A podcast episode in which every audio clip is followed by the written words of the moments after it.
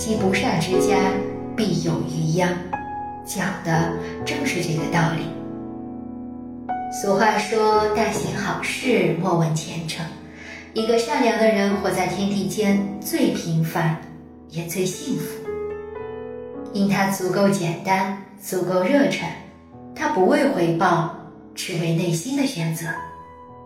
在网上看过两个新闻报道，一个是一位大客车司机驾驶大客车路过立交桥时，看到一位老奶奶倒在桥上，于是就靠边停车，好心将老奶奶扶了起来，结果却被老奶奶说她是肇事者。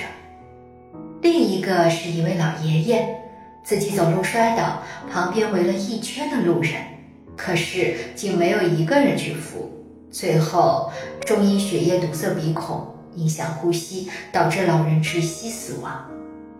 路遇老人摔倒扶不扶，本应该是一件简单的不能再简单的事，却屡屡成为热门舆论的话题。有网友表示。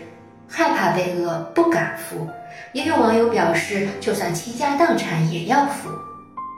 老吾老以及人之老，幼吾幼以及人之幼。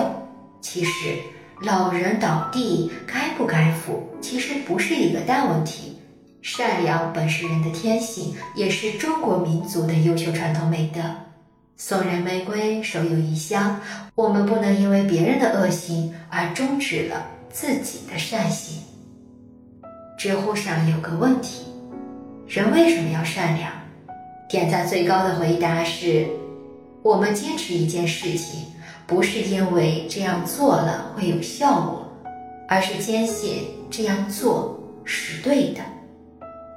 善良不是为了取悦别人，而是为了取悦自己，是想让自己看到一个更美好的世界。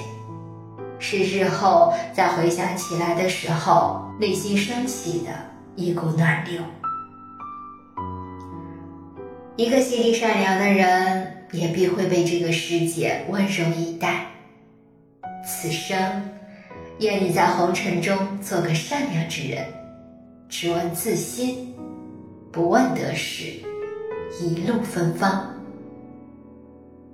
本文作者安若晴姑娘。来源：今日头条，主播小菊菊，关注我，爱你哦。